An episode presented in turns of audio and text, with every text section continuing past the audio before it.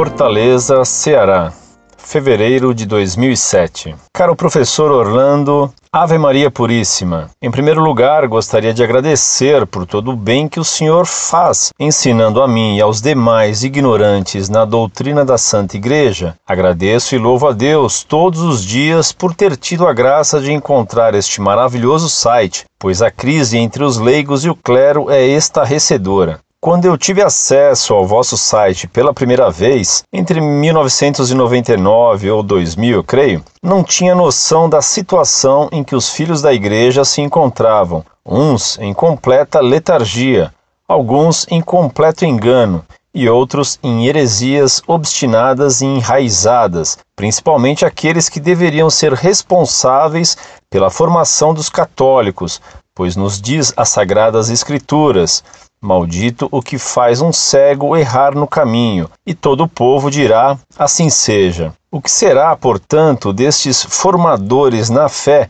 que fazem com que os fiéis, espiritualmente cegos, caiam nas valas da heresia, da indiferença religiosa, da desobediência ao Santo Padre, da não aceitação dos dogmas proclamados pela Madre Igreja?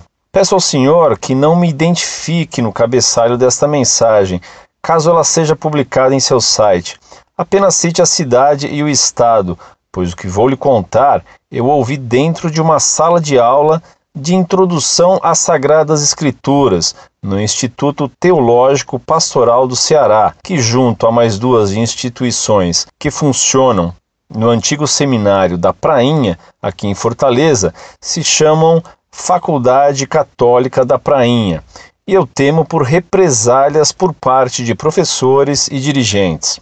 Como vinha dizendo, na aula de introdução às Sagradas Escrituras, o professor, do qual também omitirei o nome, recitou para os alunos tomarem nota, por sinal estou com as minhas anotações em mãos, que o homem seria um ser ideológico, aqui entraria a religião, social, político e econômico, segundo os estudos sociológicos. Jesus Cristo seria caminho no que indica a passagem de Gênesis 18, 19. Verdade no que indica o trecho de Provérbios 12, 17. E que seria vida no que indica o trecho de Provérbios 12, 28. Todos fazendo relação à justiça e que o conceito dessa justiça seria o bem-estar social, a ordem da sociedade como Javé a quer que Shalom em hebraico e Irene em grego significam paz, porém Shalom também denotaria saúde e que esta saúde seria a prosperidade material, a posse dos bens necessários à vida plena para todos, pois Cristo teria vindo para nos dar a todos vida e vida em abundância. E que esta palavra também teria uma dimensão social, pois faz parte das aspirações políticas de Israel e tem uma significância pública muito além daquilo que é meramente espiritual. A paz é fruto da justiça. Isaías 32:17 e da paz social, Isaías 48, 18 e Salmos 85, 11. Ele citou também que, segundo uma primeira teologia da patrística, Jesus Cristo teria vindo para morrer na cruz por amor à humanidade, mas que numa revisão, numa segunda teologia atualizada, ele morrera na cruz por ser um legítimo judeu que quis implantar o reino de Deus e não foi aceito pelos de sua época, que não teria aceito esta justiça devido às classes dominantes.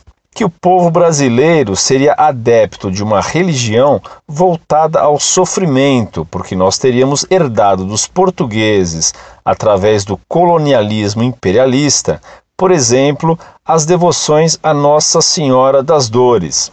Aqui, fazendo uma postura de desolação, de cabeça baixa e mãos postas, e de Bom Jesus dos Aflitos, imagem que temos em uma igreja aqui em um bairro chamado Parangaba, onde Jesus estaria todo descarnado, cingido pela cintura, denotando muito sofrimento. Enquanto os portugueses teriam como devoção Jesus ressuscitado, com bandeira na mão e sorriso no rosto e postura de vencedor, e que nas colônias inglesas as primeiras coisas que se fundavam eram uma escola e um hospital, e que nas colônias portuguesas eram uma igreja, uma delegacia e uma prefeitura, símbolos do poder. Ele também gosta de citar várias historinhas, supostamente engraçadas, praxe nossa do povo cearense. Porém, esta que eu vou contar ao senhor não é nada engraçada, pelo contrário, é de arrepiar, e eu só posso acreditar que faz parte de folclore, que ela não pode ser verdadeira, pois se ela o for, Deus tenha misericórdia de nossas almas. Este professor nos contou que nos bastidores do Concílio Vaticano II, um famoso cardeal que foi arcebispo da cidade de Fortaleza e hoje, creio, se encontra na cidade de Aparecida, quando tinha 38 anos, ao encontrar um cardeal velho, radical, ainda tridentino, que estava a lhe contar que o concílio deveria citar a família de Nazaré como modelo para as famílias do mundo inteiro, lhe disse sem o menor temor, sem tremer, que isso não seria bom, que o velho cardeal estava esquecendo que a família de Nazaré não seria um bom exemplo, pois a moça tinha sido mãe sem marido, o pai queria fugir e o filho, com 12 anos, se perdeu e ninguém sabia onde encontrá-lo, e que exegeticamente tinha acontecido isso mesmo. Acreditem, três blasfêmias vindas da boca de um sacerdote, suponho que era o que ele era na época. Enquanto o professor dava uma risadinha, alguns riam também, e fiquei eu em estado de choque, pedindo a Deus que isto não tenha sido verdade, pois se não for, Peço já perdão a Deus por ter propagado essa história. Porém, um aluno perguntou se isso tinha acontecido mesmo, e ele confirmou que sim.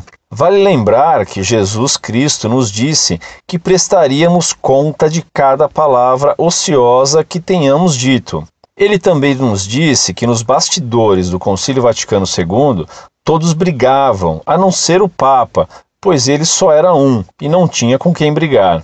Também nos falou que Nossa Senhora só foi reconhecida como Mãe de Deus no terceiro ou quarto século depois de Cristo, dando a entender que esta verdade não existia antes. Excluindo o assunto sociológico, essas blasfêmias foram proferidas em uma única aula, Confesso, professor Orlando, que se não fosse a promessa de nosso Senhor Jesus Cristo de que as portas do inferno jamais prevaleceriam contra a sua igreja e que Nossa Senhora de Fátima, enviada por seu Filho e Deus, e dando um toque de mãe a esta promessa, ao dizer que no final seu imaculado coração, privilégio supremo de Deus a uma criatura humana, triunfaria, eu não sei se ainda teria o ânimo de continuar lutando, pois as heresias são muitas, as blasfêmias abundantes e o mal como uma epidemia alastrado entre o clero e os leigos. Às vezes eu me sinto, guardando as devidas proporções, como um dos apóstolos no barco, na tempestade, em vias de afundar, enquanto Jesus dorme. Sei que o senhor já deve ter visto, ouvido e lido sobre muitos destes escândalos entre os filhos da igreja, mas o senhor poderia nos contar fatos verídicos e registrados que aconteceram nos bastidores do Concílio Vaticano II? E o senhor poderia nos citar alguma bibliografia e, talvez, se possível, nos adiantar alguma coisa sobre as provas da existência da alma no homem contra os ateus? Que Deus o abençoe e proteja a armada da Associação Monfort e que as mudanças nefastas que o Concílio Vaticano II provocou no seio da Igreja retroajam imediatamente com a graça de Deus e a intercessão de Nossa Senhora, Mãe da Igreja. Que Cristo, em sua infinita bondade, tenha compaixão de nossa miséria e que Ele, do alto da cruz, ainda sendo crucificado por nós, continue a dizer: Pai, perdoai-lhes, porque eles não sabem o que fazem. Incorde Jesu et Marie, um estudante de pretensa teologia.